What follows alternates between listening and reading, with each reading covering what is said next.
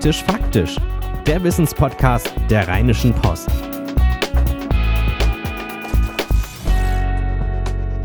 Henning, wenn ich so äh, Serien gucke, aber auch wenn ich zum Beispiel die Tagesschau oder so sehe, dann finde ich, äh, die Leute, viele Leute bewegen sich sehr, die haben so, ja, eine Körpersprache eben, von der man so genau erkennt, äh, da, du weißt nach zwei Sekunden, das ist eben die Merkel oder dieser oder jener.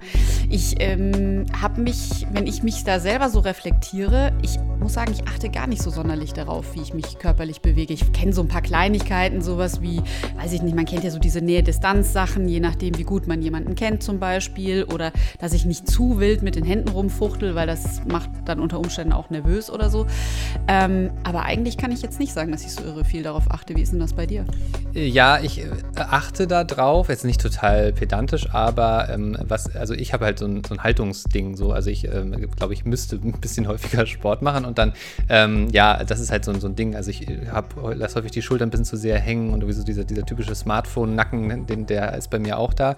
Und ich hatte eine meiner Situationen, dass ich ähm, musste vor einer größeren Gruppe was präsentieren und wurde dann auch gefeedbackt darauf. Und dann wurde mir gesagt, dass ich die ganze Zeit mir an meinen kleinen rechten Finger gefasst hätte. Was? Ja, und das, und das war halt so ein absurdes Ding, wo ich dann, das mache ich jetzt seitdem natürlich kein ja. einziges Mal mehr. Und das war aber so ein Ding, wo ich so gemerkt habe, so, oh krass, ja, wenn ich dann sowas mache, das ist total irritierend für andere Menschen. Also ja, äh, ich achte da schon drauf. Ja, okay, das heißt, du hast jetzt sozusagen auch schon direkt eine ganz persönliche Note gehabt, indem du dir mal diesen kleinen Finger gegriffen hast. Körpersprache, es ist etwas, was ähm, andere Menschen permanent an uns wahrnehmen, ob bewusst oder unbewusst. Und es ist etwas, was unheimlich viel über uns aussagt. Und deswegen haben wir gesagt, darüber müssen wir mal reden und einen Experten fragen. Er heißt Stefan Werrer, er ist Coach für Körpersprache und jetzt am Telefon. Hallo, Herr Werrer. Hallo, hallo, danke für die Einladung. Ähm, Sie haben sich ja jetzt äh, kürzlich relativ intensiv mit ähm, der Körpersprache von berühmten Persönlichkeiten auseinandergesetzt, also die ähm, äh, ja irgendwie in der Öffentlichkeit stehen. Und wenn ich jetzt so daran denke, also weiß ich nicht, eine Angela Merkel mit ihrer Raute, die wahrscheinlich sehr viele Leute kennen, was ja wohl ein Haltungsding ist, damit sie ein bisschen gerader steht, und ähm, aber auch so Trump, der, äh, der US-Präsident, der, also ich sag mal so, beide fallen mir jetzt nicht unbedingt dadurch auf, dass ich das jetzt besonders positive Beispiele für Körpersprache finde, sondern eher besondere Beispiele für Körpersprache. Aber mal so umgefragt, was kann man sich denn von so prominenten Beispielen abgucken? Ja, jetzt, jetzt, jetzt höre ich da die ganze Zeit zu und, und ich muss mal gleich sagen, da sind ja einige Missverständnisse bzw. Halbwissen über Körpersprache. Okay, dann klären Sie uns auf. Geht ja schon gut los. muss, muss ich mich sofort reinspreizen. Ja, das allererste ist, weil ich gebe Ihnen vollkommen recht, man selber nimmt die Körpersprache nahezu gar nicht bewusst wahr, übrigens auch nicht bei anderen, ja. Also es wäre schon ziemlich pathologisch, wenn wir die anderen Menschen anschauen und ständig nur merken, dass irgendwer beim kleinen Finger herumzupft oder wir uns ständig bewusst werden, wie der linke Fuß steht. Das ist ja genau das Missverständnis, dass manche Leute glauben, sie äh, würden uns unglaublich helfen, wenn sie uns kleine Zuckungen erwähnen würden. Das war evolutionär niemals so vorgesehen. Ähm, das ist eine Erkenntnis, die relativ jung erst ist das hat auch mit technischen Errungenschaften zu tun, das heißt mit, mit Kameras, die in Zeitlupe und in hoher Auflösung viele Details auf gro auch große, über große Entfernungen wahrnehmen können, machen es uns möglich, kleinste Bewegungen wahrzunehmen. Aber seien wir nicht bes, wenn wir, wenn wir ans Neandertal denken vor 50.000 Jahren und da kommt ein feindlicher Neandertaler auf mich zu, war mir völlig egal, ob der mit dem kleinen Finger gezuckt hat oder nicht. Und und jetzt komme ich, da, jetzt komme ich zurück zum Vortrag, wenn Sie vor den Leuten gestanden sind und mit dem kleinen Finger gezuckt hab, haben. Da geht es um das Gesamtbild. Der kleine Finger macht genau gar nichts aus, es sei denn, der Rest des Körpers würde ebenso in diese Stimmung passen. Keine Ahnung, verkrampft oder nervös, ich war ja nicht dabei. Mhm. Ähm, aber eine kleine Bewegung würde niemals ausmachen, dass man schlecht rüberkommt. Und man muss sehr vorsichtig sein mit diesen überdetaillierten ähm, äh, Körpersprache-Analysen. Ich habe jetzt gerade wieder eine gesehen in, in, in England drüben, wo wo eine Analystin gesagt hat, der Macron, weiß ich nicht, wäre unsicher, weil er zweimal mit dem kleinen Finger gezuckt hat. Und schon fährt die Kamera in Zeitlupe und hoher Auflösung hin und zeigt uns tatsächlich, dass, dass Macron zweimal mit dem kleinen Finger zuckt. Ich kann es auch erklären, warum das keinen Sinn macht. Und zwar, der Körper ist ein System. In der Medizin spricht man von Synkinesie. Und was man niemals tun darf, auch in der Medizin nicht, man darf nicht einen Teil des Systems rausnehmen und glauben, man könne daran den ganzen, das ganze System Körper erkennen. Also ganz konkret, wenn Sie sich in den kleinen Finger schneiden, läuft ja nicht nur der kleine Finger zum Arzt, sondern der gesamte Körper läuft zum Arzt. Und der Arzt behandelt den ganzen Körper. Wenn wir aber in der Körpersprache hergehen und schauen nur mehr auf den kleinen Finger, ignorieren den gesamten Körper, dann haben wir das große Gesamte nicht wahrgenommen. Mhm. Deswegen muss ich mal gleich für völlige Entspannung plädiere ich dafür, ähm, es zählt viel mehr das Gesamte und da ist, wenn man jetzt, jetzt komme ich, lange Antwort, jetzt komme ich zu Merkel und Trump zurück. Beide, es geht gar nicht darum, ob das gut oder schlecht ist, was die beiden machen. Das ist, das sind keine Kriterien in der Körpersprache, sondern man hat immer eine Auswirkung damit. Und wenn ich mit dem Donald Trump anfange, er hat eine Auswirkung, dass er emotional damit in einer bestimmten Menschengruppe, in einer bestimmten Emotionslage eine unglaublich gute Bindung erzeugen kann. Diese Bindung ist stärker als die Inhalte. Denn selbst seine Wähler wissen ja, dass vieles, was er sagt, nicht wirklich richtig ist, dass manches völlig absurd ist und trotzdem springen sie bei jedem Moment für ihn in die Bresche, weil er ihnen vorher vor allem mit seiner Körpersprache bewiesen hat, wir sind uns emotional nahe. Das heißt, er kann im Grunde genommen quasi sagen, was er will. Ähm, und aber weil er, weil er so, also ich gehe mal davon aus, dass das ja schon auch sehr bewusst ist. Oder was ist Ihre fachmännische Analyse? Ist das sehr bewusst, was Trump da tut, oder ist das einfach auch viel so, was er wahrscheinlich einfach gelernt hat, wie er rüberkommt? Also ich habe ja in meinem aktuellen Buch, es spielt ja eher eine große Rolle. Da habe ich ja, ich bin seit zehn Jahren weltweit unterwegs und beobachte die Körpersprache bei Wahlkämpfen. Und äh, ich habe daraus eben das aktuelle Buch geschrieben, Leithammel sind auch nur Menschen, die Körpersprache der Mächtigen. Und da ist natürlich die Frage, ist das gelernt von Donald Trump? Und da gebe ich zwei Antworten. Die erste Antwort ähm, beinhaltet eigentlich alle Politiker, auch Angela Merkel. Wer meint, dass eine Körpersprache wie Angela Merkels Körpersprache ähm, grundsätzlich von ihr oder ihr von Coaches mitgeteilt wurde, der müsste sich wirklich fragen, ob die Coaches wirklich eine gute Arbeit geleistet haben. Weil das ist ja jetzt nicht das, das ist jetzt nicht das, was man als gewinnende Körpersprache sehen würde. Umgekehrt bei Trump ist ganz das Gleiche, wie Trump manchmal die Hände schüttelt, wie er sich aufplustert, wie er, wie er durch die Mengen geht, wie er Leute zur Seite schiebt. Also da wird wahrscheinlich jeder Coach sagen, Donald, mach das bitte nicht. Mhm. Und es ist ein Irrglaube, dass wir immer glauben, wenn Menschen, sobald sie oben in der obersten Ebene sind, glauben wir alle, die sind wahnsinnig gecoacht. Jetzt komme ich zum zweiten Teil der Antwort. Ich habe, das ist ja leicht zu überprüfen, sind die gecoacht oder nicht. Man muss nur so weit zurückgehen in deren Lebensstadien, wo sie noch nicht bekannt und berühmt waren. Und dann müssten sie ja theoretisch eine ganz andere Körpersprache gehabt haben, bevor sie diese Coaches hatten. Und es ist bei allen eindeutig belegbar mit Filmmaterial, Bildmaterial, dass alle im Grunde die ganz gleiche Körpersprache haben. Das gilt für Donald Trump, das gilt auch für den jungen Sebastian Kurz, das gilt für den Xi Jinping, den chinesischen Staatschef. Denn, wissenschaftliches Faktum, der Großteil unserer Körpersprache ist ja vorgeburtlich festgelegt. Das kann man ja gar nicht mit ein paar Coachingstunden verändern. Heißt aber auch, wenn Sie jetzt sagen, ähm, Trump bindet eben äh, seine Zuhörer oder Zuschauer, muss man ja dann in dem Fall sagen, äh, über seine Körpersprache. Als allererstes bedeutet es, ja, bedeutet es ja, da hat er dann einfach was, da kann man gar nicht so viel von ihm lernen, sondern das ist seine ganz persönliche Mixtur, die einfach funktioniert. Im Gegenteil, da kann man wahnsinnig viel lernen. Man kann nämlich lernen, dass wenn wir Europäer glauben, dass wir inhaltlich den Amerikanern und den Trump-Wählern äh, quasi wöchentlich ausrichten, dass es inhaltlicher völliger Blödsinn ist, wem sie da nachlaufen und sie trotzdem bei ihm sind, sollten wir uns mal die Frage stellen, wie schafft man denn so eine Bindung? Und ich kann das kurz erklären und zwar, wir nehmen einmal ein, ein Praxisbeispiel, äh, stellen wir uns einmal nur vor, ein, ein klischeehafter, gebe ich jetzt zu, typischer Trump-Wähler, nehmen wir einen LKW-Fahrer. Der LKW-Fahrer, seine Karriere lang ist der Trucks gefahren. Und jetzt hört er plötzlich seit wenigen Jahren, äh, Truckfahrer, also Lkw-Fahrer, braucht es bald nicht mehr, denn die fahren bald autonom.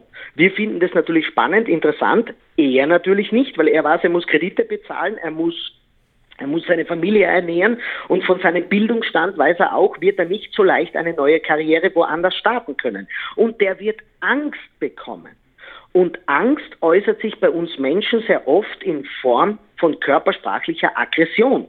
Das heißt, wir stellen uns vor, wie geht's in der LKW-Kneipe zu? Die hauen am Tisch, die brüllen herum, die mit aggressiver Mimik schimpfen sie gegen die Politiker in Washington. Und was hat Donald Trump gemacht? Er hat sich auf die Bühne gestellt und mit der gleich aggressiven Mimik aufs Räderpult gehauen und gegen die Politik in Washington geschimpft. Und plötzlich hatten die das Gefühl, wir sind emotional auf einer Ebene und das erzeugt eine weit stärkere Bindung, als jemand würde sehr, jetzt sage ich es überspitzt, sehr vernünftig hergehen und einfach nur den Leuten sagen, ja, wir schaffen das. Und ich glaube, das ist der große Irrtum. Die Inhalte sind unglaublich wichtig in der Politik. Der Punkt ist nur, wir hören nur jenen Menschen zu, die uns vorher eine emotionale Bindung ermöglicht haben. Okay, also da war ja jetzt echt jede Menge äh, Stoff drin, muss ich sagen. Also erstmal, was ich verstehe, ist, ähm, wie soll ich sagen, so ein bisschen, der spiegelt ja mein Verhalten. Das heißt, er, er symbolisiert damit, wir sind eine Herde. Ähm, oder beziehungsweise jetzt steht. Wir sind emotional auf einer Ebene. Ähm, das heißt nicht, dass Trump immer bei den Leuten gut ankommen wird. Wenn sie emotional dies, dies, das Gefühl der Angst verspüren und das nach außen hin zeigen, ähm, wollen sie das auch sehen. Ich bringe ein Beispiel aus dem Alltag, nicht, dass wir glauben, das wäre nur für Trump-Wähler. Wenn das Kind vom Kindergarten nach Hause kommt und sagt, Mama, Mama, mir ist was passiert, wenn das das sehr traurig, weinerlich sagt, was macht jede Mutter, jeder Vater? Augenbrauen in der Mitte zusammen, Mundwinkel nach unten, Kopf zur Seite und sagt, was ist denn passiert? Mhm. Weil wir genau wissen, erst wenn, wenn das Kind die gleiche Körpersprache sieht, hat, hat es ein Verständnis, gibt es überhaupt eine emotionale Bindung. Das gilt für alle Menschen auf der Welt und hat nichts mit Bildungsstatus zu tun. Jetzt versuche ich das mal auf ein praktisches Beispiel in meinem Leben äh, zu übertragen. Ähm, jetzt sind wir ja, also ich bin kein Politiker, deshalb kann, geht es jetzt nicht darum, wie ich irgendwie Reden halte, um Leute von mir zu überzeugen, wobei das natürlich auch sehr spannend ist. Aber um das mal zu übersetzen, wenn mein Chef mich anschreit, weil er unzufrieden mit mir ist und ich mich dann auf die emotional selben Ebene begebe und ihn auch wütend angucke und äh, diese Geste drauf bringe, das wird mir ja nicht unbedingt helfen. Also das wird ja wahrscheinlich nicht immer funktionieren, oder? Also äh, das muss jetzt, ich, ich bringe es in einem umgekehrten Beispiel, dass man sofort weiß, dass man das sehr wohl machen muss. Stellen Sie sich vor, Sie fahren nach Hause und kurz bevor Sie daheim sind, fällt Ihnen ein, um Gottes Willen, ich habe den wichtigen Arzttermin vergessen. Sie laufen in die Wohnung und sagen zu Ihrer Partnerin, sagen, gib mir schnell das Rezept, ich habe den Arzttermin vergessen. Und die Partnerin sagt, jetzt beruhigen wir uns zuerst einmal. Verstehen Sie, was ich meine? Dann werden Sie ausflippen und sagen, ja, hast du nicht verstanden, wie eilig ich es habe? Aber wenn Sie in die Wohnung laufen und sagen, gib mir das Rezept und Sie sagen, oh, genau das Rezept, pass auf, ich gib's das schnell. In dem Moment haben Sie das Gefühl, die Partnerin versteht Sie. Und jetzt komme ich auf Ihr Beispiel zurück. Natürlich, wenn der Chef sagt, es kann doch nicht sein, dass Sie das immer zu spät abliefern, dass Sie da zuerst haben sagen, oh, genau, Sie haben vollkommen recht, aber jetzt habe ich das total übersehen das heißt, im ersten Moment müssen wir natürlich die Emotionalität widerspiegeln. Das heißt nicht, dass ich ständig oben bleibe, aber ich muss den zuerst mal da oben abholen, um ihn dann nach unten zu bringen. Zu glauben, ich muss die Leute auf meine emotionale Basis zwingen, sozusagen, um ihnen zu sagen, jetzt beruhigen wir uns zuerst einmal, lieber Chef, da wird man ganz schnell lernen, dass man damit die Rechnung ohne Wirt macht. Ja, muss man aber, glaube ich, einen Unterschied ziehen, der wichtig ist. Also man muss nicht die gleiche Emotion haben. Das heißt, wenn mein Chef sauer auf mich ist, muss ich nicht auch wütend auf ihn sein. Aber ich sollte auf sein Emotionslevel, also im Sinne von seiner Emotionsintensität, die sollte ich ein bisschen matchen, äh, um ihn sozusagen abzuholen oder um mit ihm äh, in eine Verbindung zu gehen. Darf ich es ganz konkret machen? Ja, klar. Und zwar, Sie haben vollkommen recht, das heißt nicht, dass Sie ebenso wütend sein müssen. Sie müssen auch beim Kind nicht so traurig sein. Es gibt eine Bewegungsrichtung, und zwar, das sind ruckartige, schnelle Bewegungen nach oben. Die signalisieren Ärgernis, die signalisieren Überraschung, die signalisieren Freude. Evolutionär kommt das woher? Wir waren im Neandertal, bildhaft gesprochen, waren wir in unserem Dorf und plötzlich kommt ein Säbelzahntiger ins Dorf. Wir haben alle ruckartig die Hände und Arme nach oben gerissen. Und damit wussten alle im Dorf, wir müssen uns muskulär und körperlich bereit machen, uns zu verteidigen. Im Positiven, wenn wir drei Tage nichts gegessen haben und plötzlich kommt ein Säbelzahnbraten angeliefert, haben wir auch die Arme vor Freude und die Hände und die, die Augenbrauen nach oben gerissen.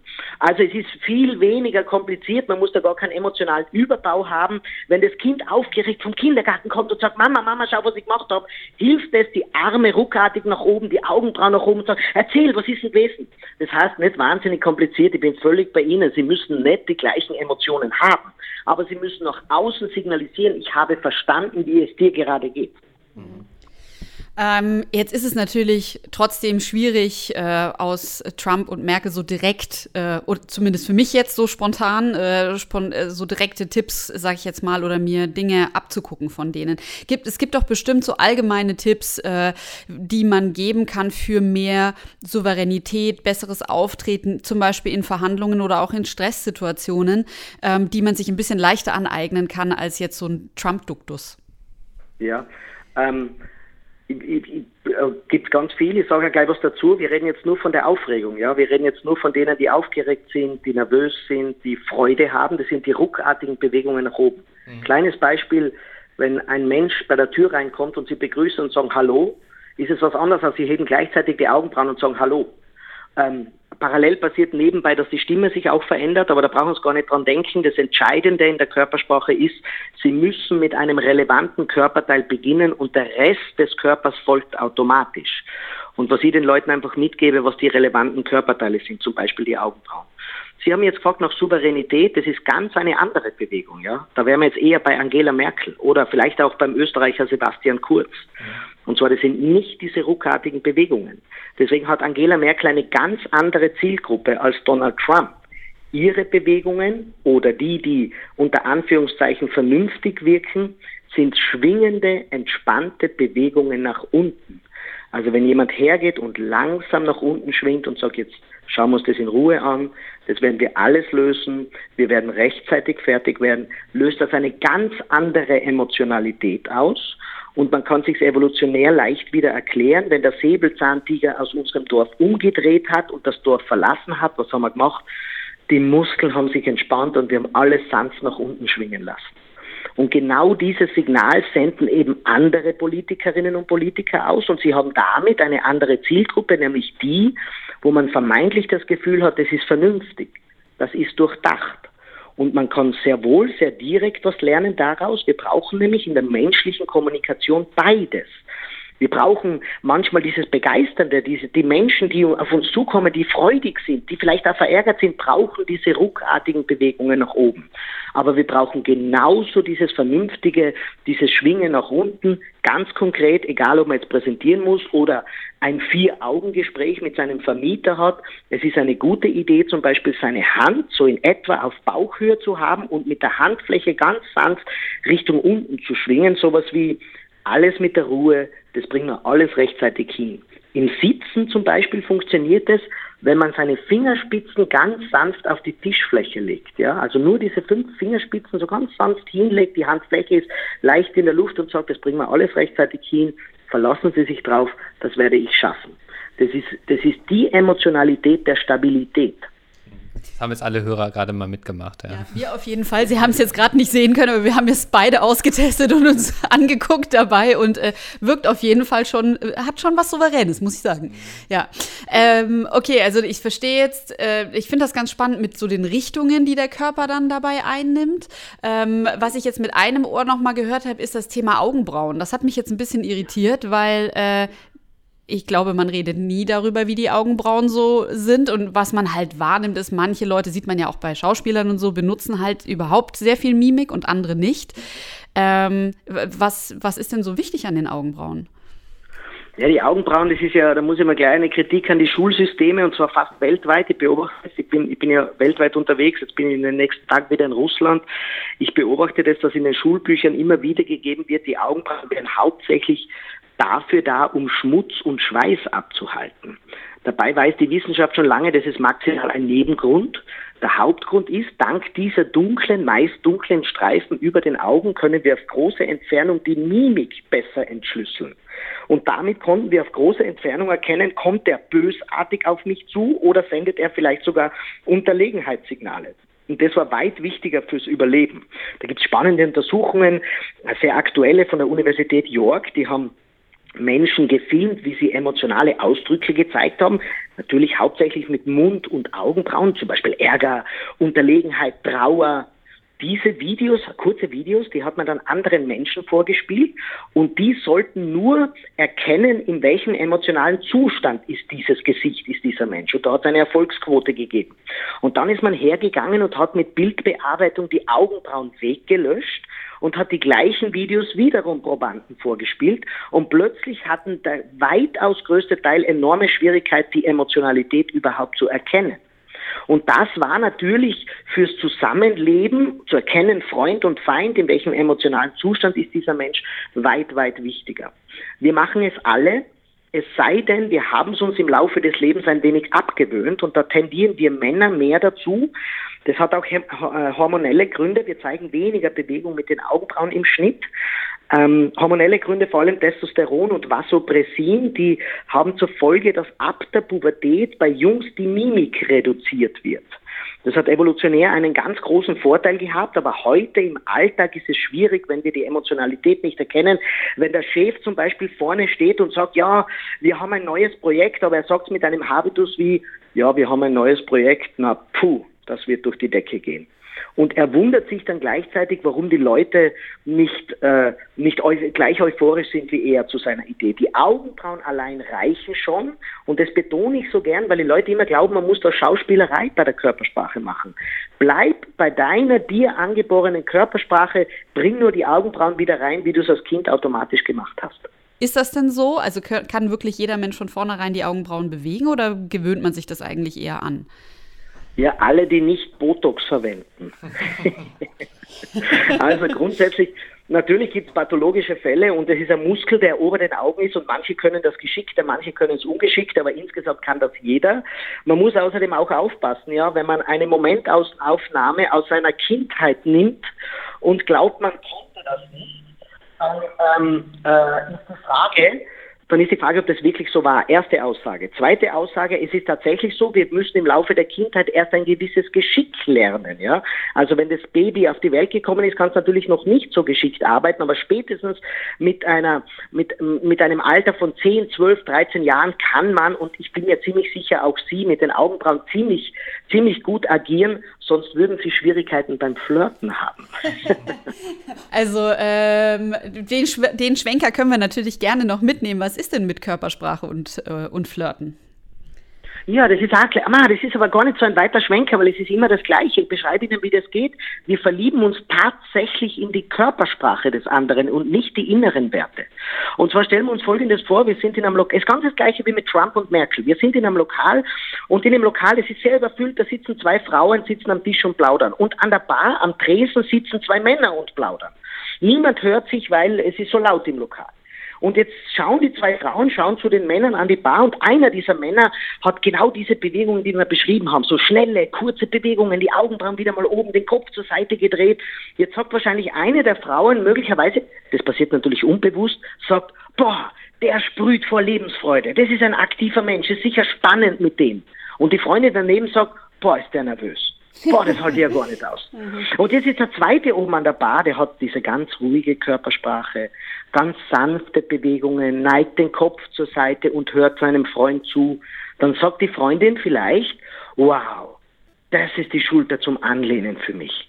Der verspricht mir Stabilität und Ruhe. Und die Freundin wiederum sagt, boah, ist der langweilig. Das halte ich gar nicht aus. Und jetzt stellen wir uns vor, diese vier Leute, die zwei Männer, die zwei Frauen, würden zusammensitzen. Man kann sich leicht vorstellen, wer mit wem leichter in eine Kommunikation eintritt. Das heißt, die Körpersprache verspricht uns etwas. Und dieses Versprechen ist so stark, dass wir danach versuchen, es zu verifizieren. Das heißt, die eine wird tatsächlich mehr beim anderen wahrnehmen, der ist stabil, der verspricht mir Ruhe und die andere wiederum Lebensfreude. Und deswegen ganz überspitzt gesagt, wir verlieben uns in die Körpersprache des anderen. Und um den Kreis zu schließen bei Politikerinnen und Politikern, wir vertrauen auf das, was dieser Mensch uns verspricht, nämlich er hat mein Ärgernis verstanden und hilft mir es zu lösen oder sie steht für Stabilität und hilft mir den Status quo beizubehalten, um zwei Beispiele zu nennen. Mhm. Ähm, letzte Frage. Gibt es denn sowas, was wir an uns selber hinterfragen können oder wie wir das mal so ein bisschen ausloten können und gucken können, äh, funktioniert meine Körpersprache eigentlich oder wie funktioniert sie? Und vielleicht auch so einen kleinen Hinweis, was man dann schon mal ändern äh, könnte. Oder vielleicht gibt es auch so einen goldenen Tipp, den Sie immer geben. Ja, also Das ist eine ganz tolle Frage. Das allererste, was ich den Leuten sage, habt weniger Angst, Fehler zu machen. Dieses, dieses, der Punkt ist nämlich, wenn wir Angst haben, jetzt haben wir eine Präsentation oder wir haben eine, ähm, Präsentation oder wir haben ein, ein Bewerbungsgespräch oder wir wollen flirten gehen. Da sind wir meistens nervös und wir wollen uns nicht blamieren.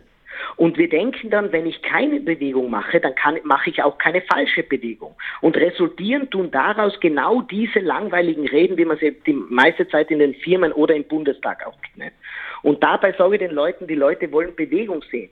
Denk mal bitte an einen der populärsten Moderatoren, die es in Deutschland je gegeben hat, das war der Thomas Gottschalk der hat sich überhaupt nicht drum gepfiffen, ob er was falsch macht oder nicht. Und damit war er glaubwürdig und authentisch.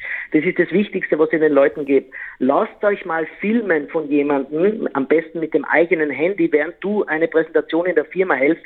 Schau mal, lächelst du wirklich so viel, wie du das glaubst? Bewegst du dich zumindest ein klein wenig? Ähm, lässt du deinen Gefühlen freien Lauf oder wirkt es eigentlich so, dass die größte Bewegung das Klicken mit der PowerPoint-Maus ist? Das ist das Wichtigste. Zwei konkrete Tipps.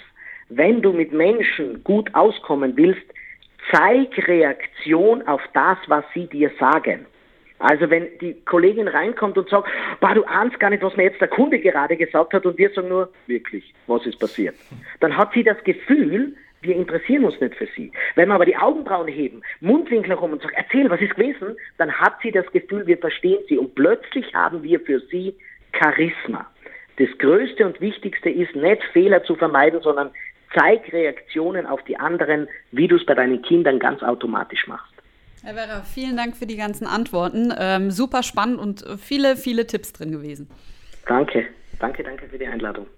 Ja, wenn ihr ein Thema habt, ähm, wo ihr sagt, da möchte ich mal mehr drüber wissen, mehr drüber lernen, ähm, dann äh, schreibt uns gerne eine E-Mail und schickt uns euren Themenvorschlag an praktisch-faktisch-rheinische-post.de und wir ziehen dann los und suchen einen Experten, der uns die Frage beantwortet. In diesem Sinne, ich, ähm, ja, ich mache mich jetzt einfach mal locker. Einfach nicht so, äh, nicht so, nicht so ernst nehmen alles, sondern ähm, in Bewegung bleiben. Ich glaube, das ist schon mal ein sehr, sehr guter Tipp. Genau, beim Podcasten sieht uns ja zum Glück keiner. Bis nächste Woche. Bis dann, ciao. Keine Lust, auf die nächste Episode zu warten? Frische Themen gibt es rund um die Uhr auf rp-online.de.